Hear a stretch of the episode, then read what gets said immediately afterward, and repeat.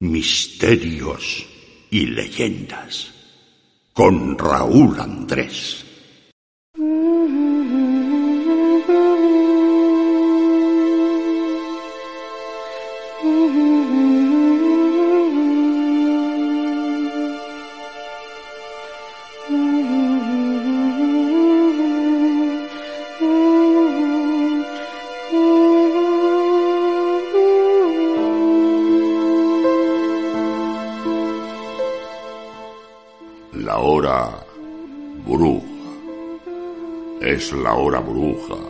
Cuando se mecen los misterios más ocultos con las brumas de las tenebrosas sombras, donde los espíritus, demonios y otros seres salen de sus guaridas fortalecidos a cometer sus fechorías, cánticos y vestigios de tiempos ya pasados, o quizá no tanto.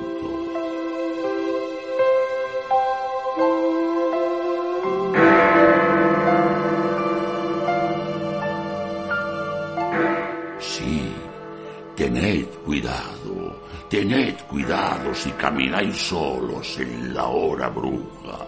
Su poder se hace más fuerte en la oscuridad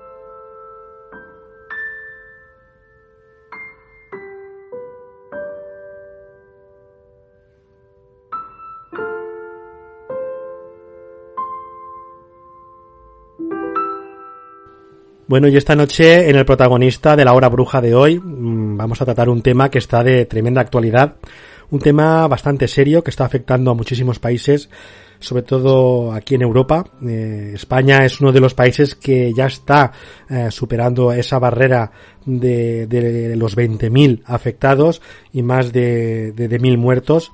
Y la verdad es que es una cosa seria y es una cosa que queríamos tratar en el programa, queríamos hacer un especial y qué mejor de la mano de nuestro amigo mm, y compañero, el doctor Miguel Ángel Pertierra. Y primero que nada, pues vamos a saludarle y vamos a que entre aquí con nosotros, aquí a nuestra sala de, de esta noche y entendamos y podamos eh, comprender qué es el COVID-19, ese coronavirus conocido mm, más eh, vulgarmente y que nos aclare esas dudas que podamos tener. Muy buenas noches, doctor Miguel Ángel Pertierra. Buenas noches, Raúl. Y bueno, para tratar un tema que está desgraciadamente de actualidad, que vamos aprendiendo sobre, sobre la marcha, vamos conociendo sobre la marcha y bueno, ahora mismo tienen jaque pues prácticamente a, a, todo el planeta de una forma u otra. Primero que nada me gustaría saber, y yo creo que nuestros amigos oyentes, eh, si no lo saben, pues para que ya empiecen a tomar esas notas, ¿qué es el coronavirus? ¿Qué es el COVID-19? Bueno, el coronavirus, el COVID-19, porque es un tipo de coronavirus, hay distintos tipos, es un beta coronavirus que se detectó por primera vez en, en Wuhan eh, para allá del 8 de diciembre de 2019. La, parece que el origen puede ser el, un mercado de animales en esta ciudad y a partir de ahí se diseminó por diversos motivos. No vamos a entrar en la teoría conspiranoica ni en la, ninguna teoría, sino en la teoría científica y a partir de ahí el germen se ha ido eh, replicando una y otra vez en, distinto, en distintas personas, en, se han ido contagiando. Y bueno, ahora mismo pues realmente es la, la pandemia actual, una pandemia muy importante cuyo índice de mortalidad pues anda entre el 2-4%, pero que su índice de infectividad pues es moderado importante con el momento que estamos hablando pues con casi un cuarto de millón de personas afectadas oficialmente. ¿Por qué digo oficialmente? Porque las dos primeras semanas China, y ha reconocido eso, mm, realmente no dio ningún mensaje de la existencia del COVID-19. De hecho, el, una de las personas, uno de los médicos que, ha pasado fatídicamente a, ser conocido, Lee William, eh, mm, oftalmólogo de profesión, eh, detectó en uno de esos chats eh, internos y lo escribió, detectó, como digo, una neumonía similar a la del coronavirus del SARS. El SARS es otra pandemia que hemos tenido de coronavirus en, 2003, al igual que el MERS, otra pandemia que hemos tenido, eh, cuya letalidad ha sido mayor, pero que cuya infectividad ha sido mucho menor. esta, esta infección del coronavirus COVID-19 es mucho mayor. Como digo, fue silenciado, fue obligado, como parece, y parece de película, fue obligado a firmar un documento diciendo que lo que él había dicho, la alarma que él había comentado de que existía un germen que producía una neumonía similar a la que producía el SARS, un coronavirus de 2003, como digo, fue silenciado. Desgraciadamente esta persona, este oftalmólogo de 34 años, falleció. Y bueno, ahí es donde empezaría parte de esa historia negra del COVID-19. Un uh, germen que afecta prácticamente a, todo el mundo, en unos lugares más, en otros menos. Ahora mismo en China parece que se han invertido eh, los números y que desgraciadamente, como digo, está poniendo en jaque a, toda la población mundial y sobre todo la economía. Es uno de estos gérmenes que está afectando tanto a la sanidad como a la economía. Desgraciadamente, también es un germen que, como ocurre, hay muchísimos bulos. También hay muchas críticas a las actuaciones que se están llevando no solamente en España, sino en, otros países. Y bueno, están saltando noticias que desde el punto de vista sanitario, pues de verdad eh, no se encuentra ninguna razón. Desgraciadamente esos bulos, esos mensajes contradictorios, esa personas que, que, que, le está eh, o, que parece que se regodean, esos trolls que están eh, por internet, pues siguen funcionando. También es verdad que estamos viendo actuaciones, pues, mm, que desde el punto de vista científico, pues te están dejando, o a mí, como a otros muchísimos mm, profesionales eh, y especialistas, nos están dejando ojipláticos. La verdad es que es evidente que es una alarma social, es una pandemia mundial, porque está repartida entre todos los países mundiales, eh, básicamente. Pocos ya se escapan de, esta enfermedad. ¿Y cómo se, cómo se ha podido transmitir de, porque parece ser que viene de, del mundo animal, cómo se ha podido transmitir a las personas? Claro. Es un, un germen que parece ser que es transespecie.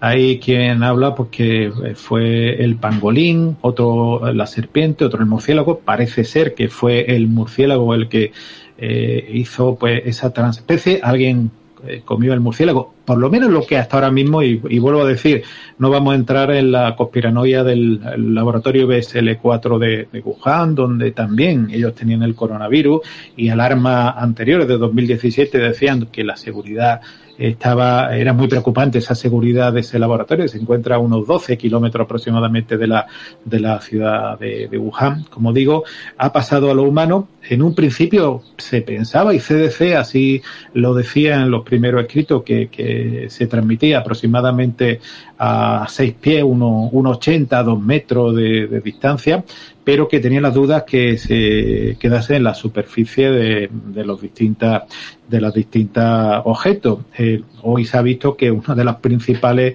infecciones que se quedan en la superficie de los del objeto. A partir de la infección en China, el, claro, estamos en un mundo globalizado. Eh, como digo, esa importancia de esas dos semanas donde solamente autoridades chinas sabían la existencia de ese germen, ha promovido pues que se haya ido difundiendo. Pensemos que eh, ha coincidido con el, Año Nuevo Chino, donde también, eh, como pasa en China, como en otros muchísimos países, las personas pues eh, hoy van a un país, después van a otro, estos tienen contacto con otro y estamos en un mundo globalizado. desgraciadamente, mentes vamos a decir, pensante, por no decir eh, no pensante, decían que, por ejemplo, en España no podía llegar porque no había aviones directos de China, que simplemente que había que controlar pues las personas que habían estado en China. Pero bueno, fallos como ese, fallos garrafales como ese, se han producido, se han confiado, evidentemente, ¿Y, qué ha ocurrido? Este germen se ha ido eh, diseminando, Raúl. Eh, hoy en día un germen eh, que, está por todo el mundo, se está creando también una infodemia. Ahora, poco menos que acercarte a alguien es contaminarte y poco menos que para algunas personas es como la peste negra de, del que ocurrió en 1346 a 1353, con, con máximo pico de 1349 y que realmente tampoco es así. Es una infección importante, está afectando muchas personas, están eh, falleciendo personas, evidentemente. La persona que, que se infecta, evidentemente, está preocupado por, por el desarrollar las complicaciones y, evidentemente, muchas críticas, tanto aquí en España como en otros países del mundo, ante, mm, si no la pasividad, si no la ineptitud, sí eh, medidas contradictorias sobre, sobre qué hacer cuando realmente no había gran caso, o grandes casos, grandes número de infectados. Ahora que han llegado el número de infectados, pues se siguen viendo cosas como, bueno, hoy salía una, una noticia en el, en, el periódico en el, donde decía que, que Sanidad justifica pues que dos personas, dos, dos gobernantes españoles se salten la, la, la cuarentena, cuando todo el mundo sabe que la cuarentena es obligatoria para todo y cada uno de nosotros. Y estas personas eh, que son el presidente y uno de los vicepresidentes, se lo están saltando, y vamos a decir en España, a la torera. ¿eh? Entonces, mm, evidentemente, claro, eh, mm, yo creo que en esta vida hay que mm, actuar con el ejemplo. Y en un mundo donde se pueden hacer las cosas digitalizadas, y hoy en día, a mí me llegaba ayer un, un correo, un mensaje del banco diciendo pues que se habían trasladado y que se hiciese eh, toda y cada una de, de las actuaciones posibles mm, vía internet o vía cajero, que por favor se hiciese. Hoy en día no hay ninguna, ninguna explicación que ninguna actuación que no sea física, como arreglar un coche, como crear mascarillas u otras mismas, o atender un paciente, no se puedan hacer por internet. Yo entro y que desgraciadamente muchos españoles, muchos franceses, muchos italianos, muchos británicos, muchas personas de todo el mundo, mexicanos, eh, estadounidenses, eh, de todo el mundo se dan cuenta porque hay mucha disonancia entre lo que dice que hay que hacer y lo que están haciendo. La verdad es que las autoridades eh, deberían de poner su granito de arena en ese sentido, ¿no? En el sentido de también dar ese ejemplo, ¿no? si es cuarentena para, para toda la población, es cuarentena para toda la población, sin ninguna excepción.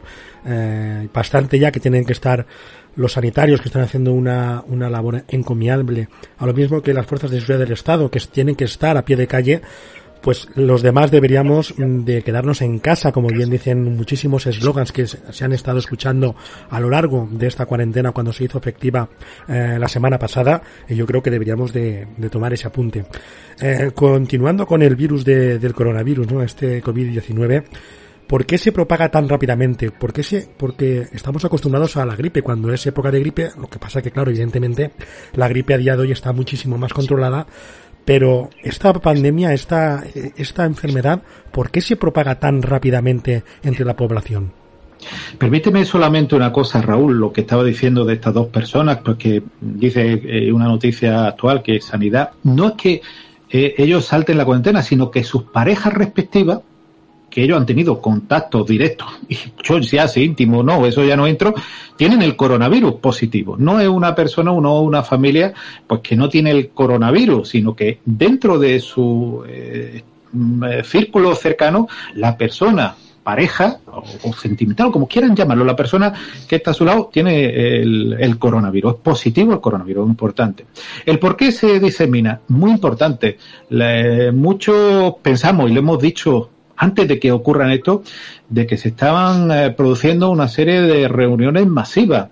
Hablemos de partidos de fútbol, hablemos de manifestaciones, hablemos de reuniones donde en un momento determinado eh, lo más lógico es que mm, eh, no se hiciese. Ojo, que durante un tiempo eh, yo lo decía, eh, el evento como el Mobile World Congress no había en aquel momento ningún criterio de que se anulase.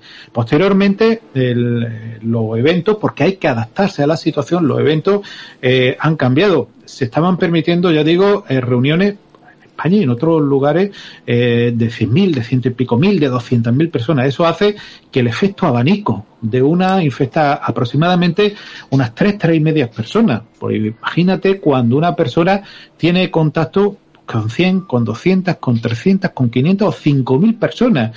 Multipliquen, por favor, los oyentes, y eso cuando llegan a su casa infectan a las personas. Ahora mismo hay un estado de alarma, por ejemplo, en España, hoy sea, en el momento que estamos grabando, se ha instaurado también en, en Argentina, en Italia hoy también, otros países, pues como, como Francia, evidentemente, y, y realmente, eh, ¿qué ha ocurrido? Que aunque ahora puedan bajar el número de, de contagio eh, en la base, cuando había que cortarlo, en el momento que había que cortarlo, pues evidentemente posiblemente nos ha hecho. Se está pidiendo que no se critique a las actuaciones, pero es que desgraciadamente estamos encontrando que mm, esas actuaciones no están salpicando todo y cada uno de nosotros. Eh, ya digo, mientras unos países estaban ya limitando las reuniones a mil o cinco mil, que ya son muchos, en otros países, ya digo, como el caso de España, se permitía reuniones para ciento y pico mil personas, no pasaba nada. Incluso uno de los de los mandatarios más importantes de, que, que, están en relación con el COVID-19 aquí en España le preguntaba que eh, qué le diría a su hijo si fuese una manifestación eh, y le decía pues, que hiciese lo que quisiese. 48 horas después, eh, mm, prácticamente se prohibía toda reunión y muy pocos días después estado de alarma. Entonces, poca previsión, o como yo decía, se han tomado, y en muchos países quizás esté ocurriendo igual, y, y miremos países como Reino Unido, medidas políticas en vez de medidas sanitarias. La verdad es que yo creo que lo principal en estos casos sería las medidas sanitarias más que las medidas políticas, eh, pienso yo eh, concienciar a la población de que son medidas sanitarias y no políticas. Sería algo que yo creo que ayudaría también muchísimo a que todos, eh, bueno, pues atendiéramos las consecuencias y también previniéramos nuestras consecuencias. Porque las consecuencias del, del COVID-19, eh, ¿cómo se patológicamente en un enfermo que dé positivo de, de COVID-19, cuáles son esos primeros síntomas? Los primeros síntomas que pueden aparecer todo, aparecer unos cuantos o no aparecer eh, prácticamente ninguno o, ser muy florido, normalmente es la tos, el aumento de fiebre, esa expectoración. ¿eh? Eh, hay algunos que incluso problemas digestivos, en muy raros casos eh, cuadros neurológicos, pero sobre todo la tos, la fiebre y la expectoración es lo, es lo principal. El, el, como se dice aquí en, en Andalucía, el mal cuerpo, el dolor muscular, es como una gripe, pero eh, con un proceso respiratorio. Parece que, que, puede haber menos mucosidad, pero hay personas que han eh, acudido con mucosidad. Ayer daban como noticia mágica de que, de que si uno le falta el olfato y el gusto, tiene COVID-19. Pues no, pues porque uno en una época como ahora la de la alergia puede eh, no tener ni gusto ni olfato o desaparecer gusto y olfato y lo que tiene un cuadro alérgico pero se pueden añadir. Por eso digo que, que sobre todo esa expectoración, mal cuerpo, como un estado eh, gripal que también eh, por eso se confunde y por eso eh, le han tirado, por ejemplo, a la oreja a algunos mandatarios eh, sanitarios porque no se estaban haciendo, por ejemplo, en España, pruebas ya del COVID-19 solamente se estaban haciendo a personas con eh, cierta gravedad, por lo cual no sabíamos cuántos pacientes estaban infectados y cuántos no, cuál era una gripe y cuál era un COVID-19. Por lo cual es muy importante la realización de esas pruebas, aparte de la sintomatología. ¿Qué ocurre? Porque muchas personas, y también es humano, eh, la preocupación, el miedo, y ya después está el otro extremo, la hipocondria. Yo he recibido, al igual que seguramente eh, muchísimas personas, personas que o le duele el pecho, o resulta que le duele la cabeza, porque muchos cursa con cefalea y, y realmente eh, con estado de, de, ansiedad importante. Entonces, claro, el, la, la, hipocondria eh, está provocando que también haya todavía más alarma sobre, sobre la presencia de este eh, estos síntomas, ¿no? Estos COVID-19. Eh, realmente, como digo, principalmente estos cuadros de, de tos algunos tienen estornudo, que lo han dicho que no, que si no si tiene estornudo no es COVID-19. Algunos tienen estornudo, ¿eh? Mal, la mayoría tienen fiebre, fiebre alta, fiebre de aproximadamente 38, pero también conocemos casos con COVID-19 con 37 y medio. Son una amalgama de síntomas que evidentemente no hacen pensar en ese COVID-19, sobre todo el mal cuerpo eh, que existe. Después, cada persona lo desarrolla de una forma. Hay personas que lo desarrollan como un cuadro gripal, gripal, un malestar eh, general, pero no ocurre nada más. Y después, claro, personas, principalmente, principalmente las que se llaman personas de alto riesgo, personas mayores, personas inmunodeficientes, personas con problemas bronquiales. También se sabe que, por ejemplo, los cardiópatas, los hipertensos, ojo, los hipertensos que tengan eh, problemas asociados, cualquier persona evidentemente puede ser persona de riesgo porque el, oftalmólogo este que os comentaba al principio, Lee William, eh, no se sabía, no tenía ningún factor de riesgo, en cambio con, eh, con 34 años falleció, pero que tampoco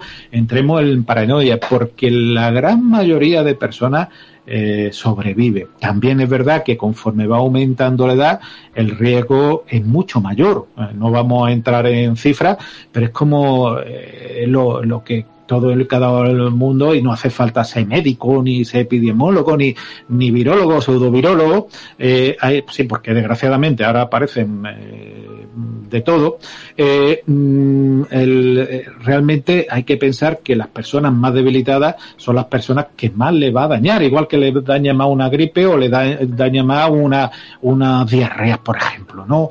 También es una enfermedad evidentemente seria, es una enfermedad seria que está afectando eh, de forma médica evidentemente muy importante y también, y no vamos a, olvidar, la parte económica, pero la parte económica que también está generando un estrés eh, físico, psicológico y humano asociado. Eh, se están creando verdaderos cuadros de pánico, de pánico que desgraciadamente eh, eh, las personas también lo sufren y aunque no contraigan el coronavirus, em, pueden acabar enfermas enfermar no del coronavirus, sino de un estado de estrés importante, que eso también hay que cuidarlo. La verdad es que hablando en el tema de salud, pues habría que también tener en cuenta todas esas mm, patologías que pueden venir derivadas de, bueno, de ese, de, ese extremo de, de, pánico eh, en la población. Eh, vamos a intentar calmar también aquí a la población, evidentemente. Después vamos a hacer otra, otras charlas, ¿no? Eh, comentando, bueno, pues esa prevención, eh, el, el, el, calmar a la gente y sobre todo, bueno, pues intentar mm, dar esa solución a que cuando estemos en casa, qué es lo que debemos de hacer y sobre todo los que no estén infectados, cómo deben actuar durante esta cuarentena. Antes de, de hablar de todo ello, ¿no? De esa tranquilidad a, la población, me gustaría saber cuál, por qué la gente eh, puede llegar a morir por este, por este coronavirus, ¿no? ¿Cuáles son esos efectos que produce la muerte a, un enfermo que está contagiado con el COVID-19? Claro, la, causa de, de este germen eh, cuadro general, sobre todo la neumonía. La neumonía bilateral que le produce un cuadro de insuficiencia respiratoria, la persona puede, no puede respirar, la persona a pesar de estar intubada, de estar en una UCI, no puede respirar, la neumonía se difunde a los dos pulmones y la persona entra en colapso. También hay personas con problemas digestivos, con encefalopatía, pero vamos ahí a lo principal.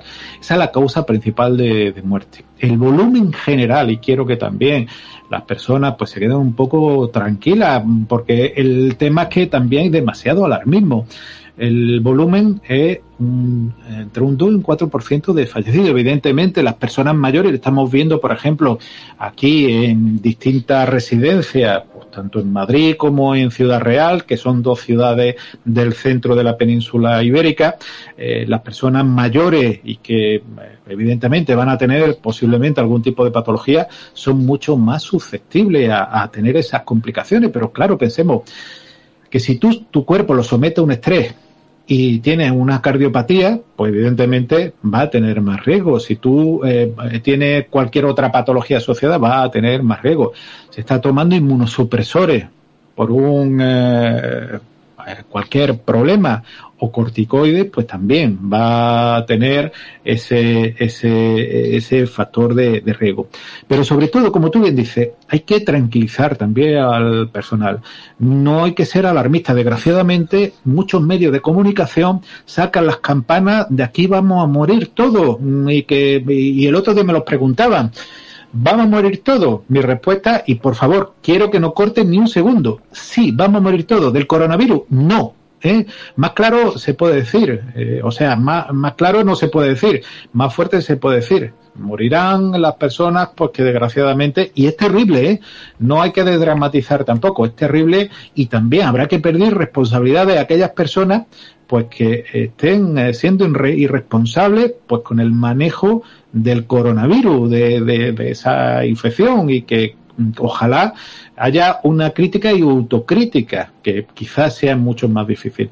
Pero como digo, el, eh, ayer me, un amigo, compañero de, de, la radio, me preguntaba, ¿tú crees que superaremos esto? Yo digo, no lo creo, estoy convencido. La capacidad de resiliencia, que es la capacidad de un ser eh, humano, la capacidad de un grupo, pues de ser como el ave fénix, rebrotar de esa ceniza, va a ocurrir.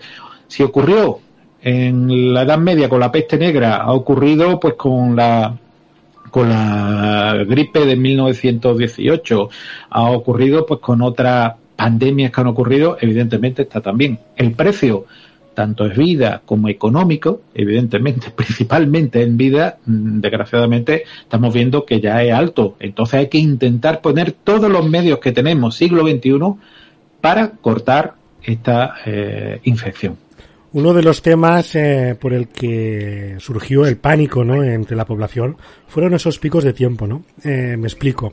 Eh, viendo las gráficas de cuando, por ejemplo, en Italia, que fue el primer país después de China donde más se registraron esos esos casos ¿no? de positivos en, en COVID-19, eh, se veía la gráfica visiblemente que hacia un espacio de tiempo eh, automáticamente subía un pico de infectados pero luego llegaba a mantenerse hasta que volvió a subir a la fecha de hoy de que estamos en más de 40.000 infectados en Italia. En España el, pánico vino porque esa, esa línea temporal de, de infectados y de tiempo eh, subió mucho más rápida que en Italia. Entonces, la población, eh, te lo digo porque me han llegado preguntas a redacción de, del programa de varios oyentes en el tema de, de, de este, de, esto, ¿no? Eh, o sea, en el sentido de que aquí el pico subió mucho más rápido en, en menos tiempo e incluso en días anteriores a los que sucedió en Italia. Es decir, estos picos eh, que suben mm, pueden llegar a, a estabilizarse o es seguro que se van a estabilizar y habrá un momento de que ya no sea una, un pico que continúa subiendo hacia arriba, sino que se estabiliza e incluso eh, continuará bajando, ¿no? O esperemos que vaya bajando eh, porque ya, bueno, eh, habrán enfermos que sean dados de alta y ya no tengan problema de, de estar contagiados con el COVID-19. Claro, esa es la gran pregunta. ¿Se va a estabilizar? Sí, y hasta que llegue a desaparecer. Múltiples son los factores que harán que, que llegue a, desaparecer. Evidentemente, bueno, aquí en España, para aquellos que lo escuchen de aquí en España, el que desde fuera saben que la, las posibles diseminaciones de cualquier germen es como lo que se llama una campana, una curva que puede ser muy aguda hacia arriba, muy alta y que caiga pronto, una curva menos alta que vaya siendo más horizontal pero más, más larga. Evidentemente, cuanto antes se corte esa curva, sea donde sea, menor número de infectados. ¿Qué ha ocurrido en países como España? Porque, y lo decía, eh, desgraciadamente una de las personas que arengaba a, a, asistir a, lugares de encuentro, desgraciadamente, o que cada uno hiciese lo que quisiese, desgraciadamente, como digo, pues que eh, él mismo lo decía, si se hubiera hecho dos días antes, mmm, pues se hubiera evitado muchas infecciones. ¿Qué ha ocurrido? El, el periodo de incubación, que puede andar sobre una media de cinco días, pero puede andar 10, 12, 15 días, incluso, ¿por qué? Porque hay personas que empiezan con síntomas livianos. y no sabe incluso que está infectando al de al lado, por lo cual mm, eso, incluso no tener síntomas, está infectando al de al lado. ¿eh? Como digo, esos eh, elementos que, no se sabían, que ha ocurrido? Pues que han hecho que se dispare el número de, de infectados. Ese tiempo de incubación que ha ocurrido, pues evidentemente mm, eh, ha hecho que se dispare ese número. De hecho, eh, la cifra, y ahora mismo, pues precisamente cuando salga el programa mm, se habrán quedado antiguas, estamos, por ejemplo, en España cerca de los 20.000 casos oficiales, y digo oficiales, y os voy a explicar ahora por una razón, y más de mil fallecidos. Inaceptable, evidentemente. ¿Por qué digo oficiales? Porque una de las cosas pues que ha intentado, pues, mm, eh, o en España, como ocurre también en otros lugares, pues no hacer análisis a aquellas personas mm, sugerentes de síntomas o que tengan síntomas sugerentes de la enfermedad. ¿Qué ha ocurrido? Ha dicho la OMS. Tenéis que hacer los análisis, tenemos que saber cuántos están infectados de verdad no solamente por la clínica, porque claro, la clínica mm, depende un poco del criterio de, de cómo hay una obra de, del hermano Fernández Moratín, si no recuerdo mal, que se llama el cura de manga estrecha o el cura de manga ancha.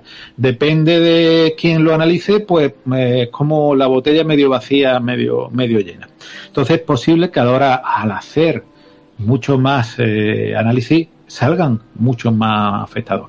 ¿Hay más afectados? No, son los mismos que, que, se supone que habría, que aquellas personas, porque estamos siguiendo desde el primer momento la crisis del coronavirus, mucho antes de que llegase aquí a España, ya lo decíamos, en programas, por ejemplo, como Cuarto Milenio, pues que habría que, que a mí me seguía preocupando cuando algún corte del Tulio decía que esto era el coñavero, ¿eh? que eso era mentira y que no iba a pasar absolutamente nada, pues desgraciadamente en este caso, fíjate, prefería que hubiera sido el coñadero y no haber llevado razón. Pero por eso digo, ese número eh, se puede disparar todavía más. Lo único que pido, que pido una y otra vez, por favor, no tomen decisiones políticas, se tomen decisiones sanitarias, ya sea en España o en otro lugar.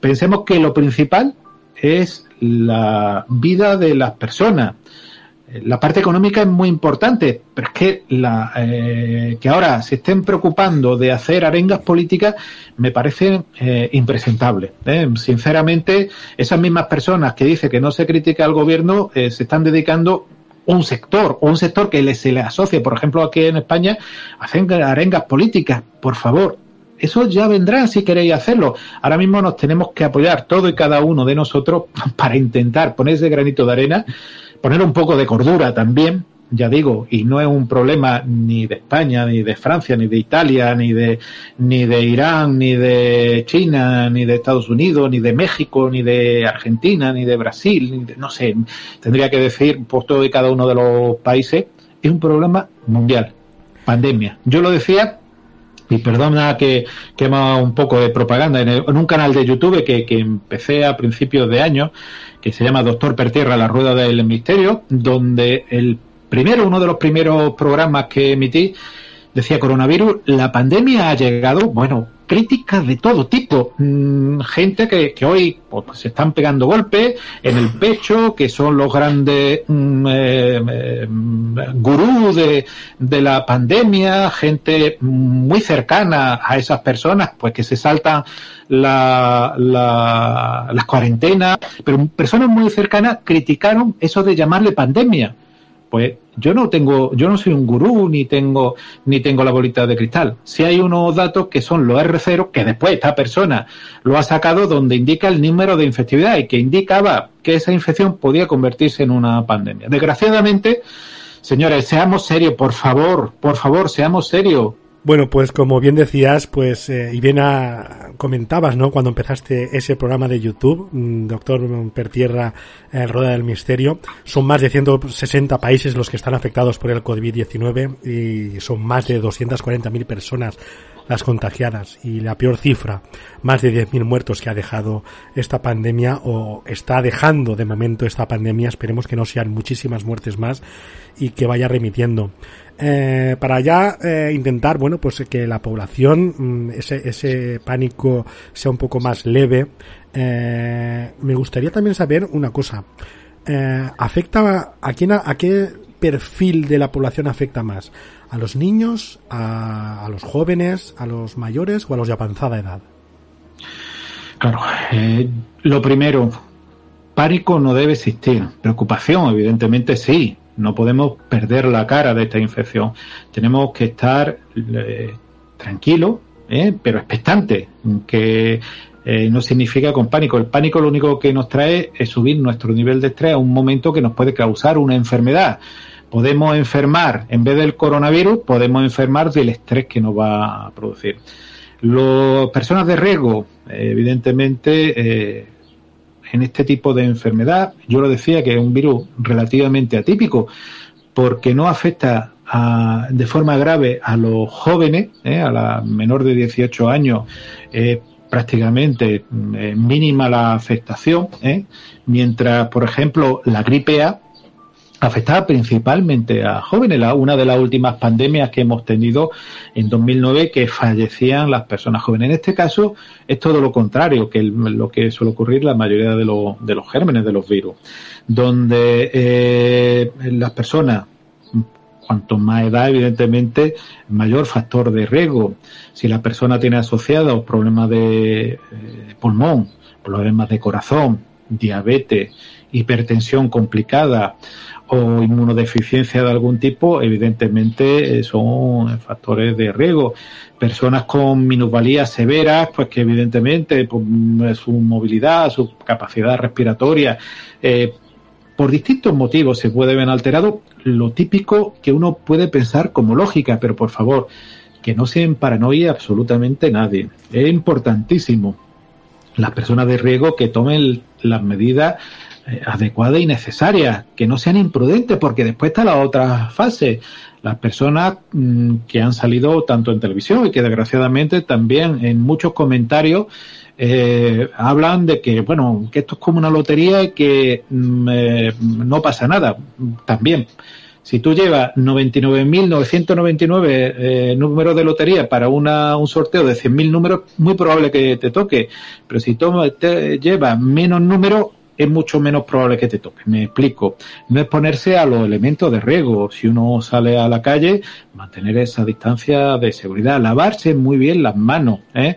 Aquellas personas que hayan tenido la suerte de obtener mascarilla, digo la suerte o la previsión o, bueno, lo que sea, de tener mascarilla, bueno, cuando estén en un lugar cerrado, yo lo comentaba precisamente el otro día en el canal, pues que lo utilicen, lo utilicen con cordura en el domicilio, si nadie sale, no hace falta llevar mascarilla. Todo y cada uno de nosotros, evidentemente, eh, estamos en el mismo ambiente.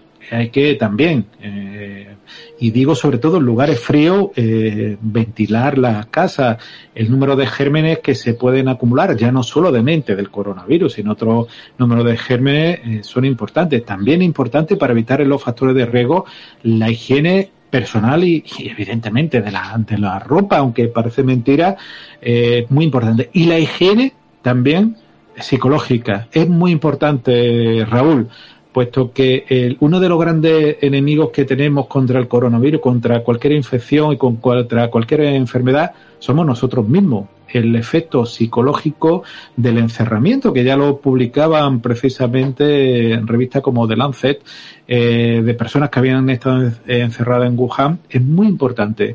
Estamos muchas horas en casa conviviendo con personas, otras veces solo, pero conviviendo con personas y recibiendo muchísima información, muchísima información. Muchas de ellas son verdad, otras no son tanto y otras son mentiras. Eso también, al igual que esos bulos, esos bulos que desgraciadamente también se encuentran en muchas personas, donde, donde también se encuentran la, la mentira, ¿no? Por lo cual hay que tener cuidado, cuidado también con la información, ser coherente y también discriminar un poco. Muchas veces, por lógica, se puede discriminar. Otras veces, como yo también contaba, esos bulos son muy difíciles, ¿eh? pero también hay que cuidarse de, lo, de los bulos, muy importante. Me imagino que también habrá, para tranquilizar a la, a la población, porque yo lo he sufrido de primera mano eh, en mi casa en España. Eh, ya sabes que estoy viviendo en Suiza, pero allí tengo a mi familia, tengo a mi mujer, tengo a mi hijo. Y allí sucede de que la gente está comprando convulsivamente eh, productos de, para casa, pero a, a, niveles en el que, bueno, que dejan sin existencia los supermercados para 15 días, que yo pienso que de normal una familia de hoy en día compra de normal para 15 días, pues yo creo que hay que comprar lo mismo porque te han dicho que estés 15 días en cuarentena en casa, no es necesario que compres para dos meses. Me imagino yo que esto también habrá que alentar un poco a la gente de que no es necesario hacer esas compras compulsivas eh, y que y que demoren también porque eso también conduce a que otra gente que esté viendo lo que está sucediendo en los supermercados también crea ese pánico no entre la población. Claro. Ese pánico, esa infodemia, como vuelvo a decir, que se ha, sucedido y que veíamos múltiples imágenes de, de muchas partes del mundo donde, donde los stands de los supermercados estaban arrasados, donde la persona no compraba para 15 días, compraban para tres vidas, donde, bueno, el efecto psicológico y alguna vez, pues eh, yo creo que, que habría que analizarlo y tiene, tiene su explicación, donde una de las cosas que primero han faltado ha sido el papel del baño, el papel del váter, como lo quiera llamar cada uno, el papel higiénico, es una de las cosas que se han agotado primero y que hay ciudades pues donde compañeros de la radio me decían que durante tres días eh, no había absolutamente eh, nada, había quedado desabastecido. Evidentemente, eh, aunque fuese más tiempo, lugares como España y otros muchos países están garantizados los recursos, esa, esa, ese reponer. No hay que comprar para, para mm, tres años. Esto no es un holocausto termonuclear. Al revés, lo que va a ocurrir que muchas personas que hayan comprado compulsivamente diez veces más de lo que necesitaban, esos elementos que, que sean perecederos, eh, se van a pudrir y no van a poder conservarlo y van a tener que tirarlo, lo cual eh, va a suponer un gasto económico muy importante en, una economía que, que para nadie es bollante o para muy pocos son bollantes, porque también hay que decir que de esta miseria eh, hay personas que se están eh, beneficiando, pero eso sería otro tema. Por lo cual hay que, primero, saber que lo que uno va a gastar, después no acumular. Esto no es ir acumulando eh, eh, de forma compulsiva y bueno, y ser racional. Es preferible ir comprando para un tiempo determinado, evidentemente no excesivo, que comprar, como, como digo, alimentos perecederos pues para, para tres vidas. Y como digo, pañales, eh, incluso compresas. Me comentaban que, que, que, en algunos sitios faltaban las compresas mm, necesarias para, para las mujeres, sí o sí, vamos. Incluso en alguna gasolinera ha habido eh, ausencia de combustible, por lo cual, mm, como vuelvo a decir, mm, personas que están pensando, al igual que personas que aquí no pasa nada, personas que están pensando que esto iba a ser un holocausto termonuclear. ¿Eso qué ocurre? Infodemia. Yo hoy he tenido, y, por eso estamos grabando un poquito más tarde, he tenido que salir a comprar medicamentos a la farmacia y te encuentras pues personas que hablan absolutamente de todo, hablan por hablar. Bueno, eh, eh, yo escuchaba y si hubiera llevado una grabadora, eh, hubiera sido muy interesante. ¿Cómo? Hubiera, hubiera dado para un programa, ¿verdad? A muchos programas, porque mira, esos cortes mm, dicen lo que saben, pero no saben lo que dicen.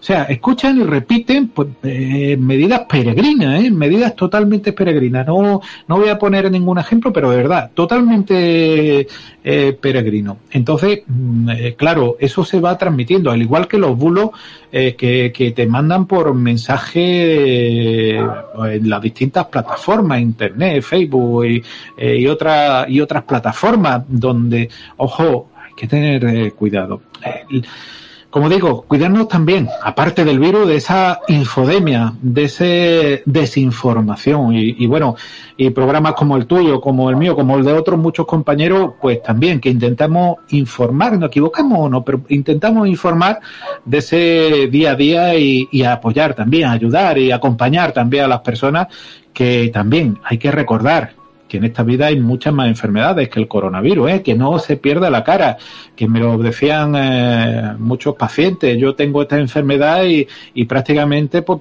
tengo este problema. Personas, por ejemplo, con una máquina respiratoria cepa rota que necesita para dormir y que no se la arreglan, por ejemplo, o que, o que, o que le están poniendo todas las pegas para, arreglar y que lo necesitan para respirar mientras duermen, ¿no? O, por ejemplo, eh, ginecólogos que, que, que le querían anular la consulta cuando tú dices, bueno, es que eh, las mujeres necesitan eh, esa asistencia y esa asistencia, pues la embarazada, sí o sí. Por lo cual, por favor, entremos en un poquito de cordura. Yo creo que deberíamos de entrar todos en esa cordura y nosotros que estamos aquí delante de los micrófonos, bueno, pues divulgar esa buena información y no hacer esos spoilers y, mandar esa, esa intranquilidad, ¿no? Es contar lo que sucede, eh, darle la importancia que se merece porque realmente es un caso muy importante y muy serio eh, porque están tomando medidas drásticas que sí no estamos acostumbrados a, verlas o no estamos acostumbrados a tenerlas tan cerca pero que hay un problema mm, yo creo que entre todos debemos eh, remar poner nuestro granito de arena para que frenar esta pandemia que, que, que ha surgido, eh, sin nombrar ya el caso, por qué, ni cómo, ni cuándo, ni dónde, porque ya lo hemos hablado, y la población ya está harta de también de escucharlo, pero sí dar esa tranquilidad y esa coherencia de intentar, bueno, pues que no haya más contagiados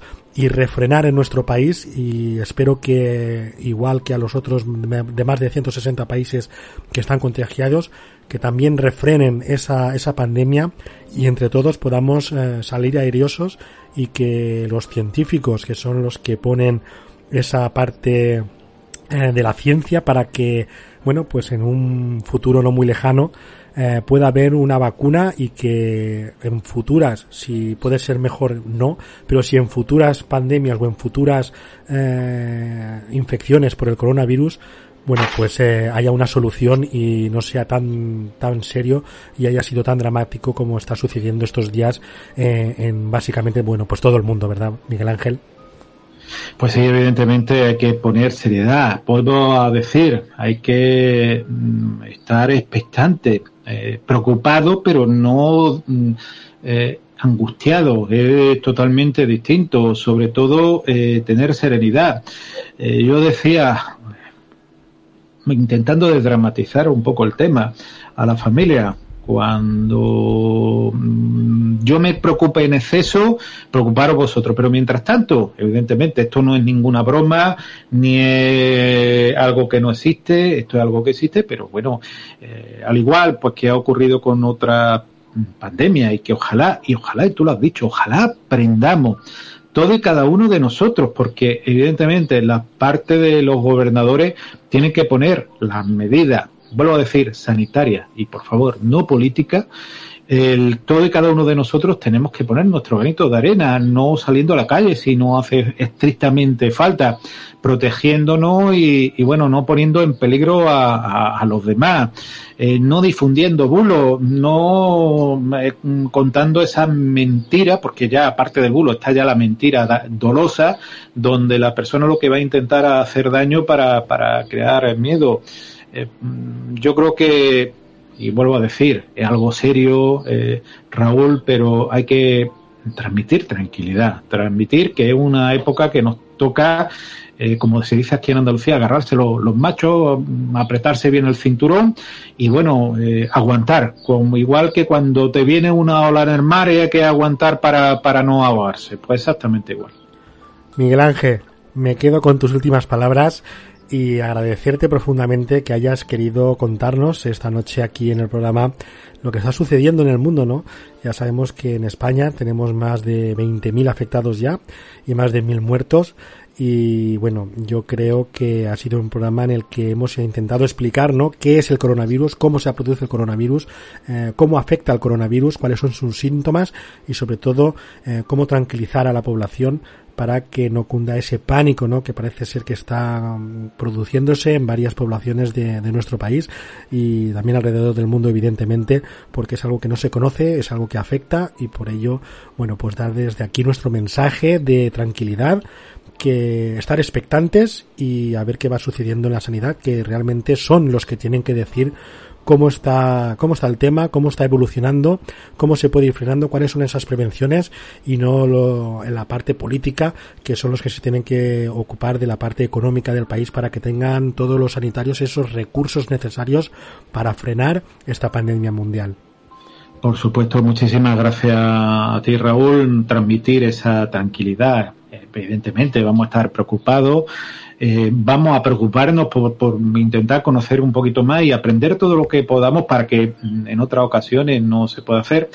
Responsabilidad, evidentemente, a aquellas personas dirigentes de todo y cada uno de los países, pero también responsabilidad a todo y cada una de, las personas. Que no ocurra como ha ocurrido en una ciudad mm, aquí española, donde eh, ayer, mm, el 19 de octubre, Día del Padre, eh, se iban a, o querían irse a, sus casas mm, afuera de la ciudad a pasar el, el, puente. No, por favor, eso no. El, seamos responsables con nosotros mismos y con los demás. Aquí es importante que todos seamos responsables de uno, pero también de los demás, y que el daño que le haga a los demás te lo está haciendo a ti eh, directamente.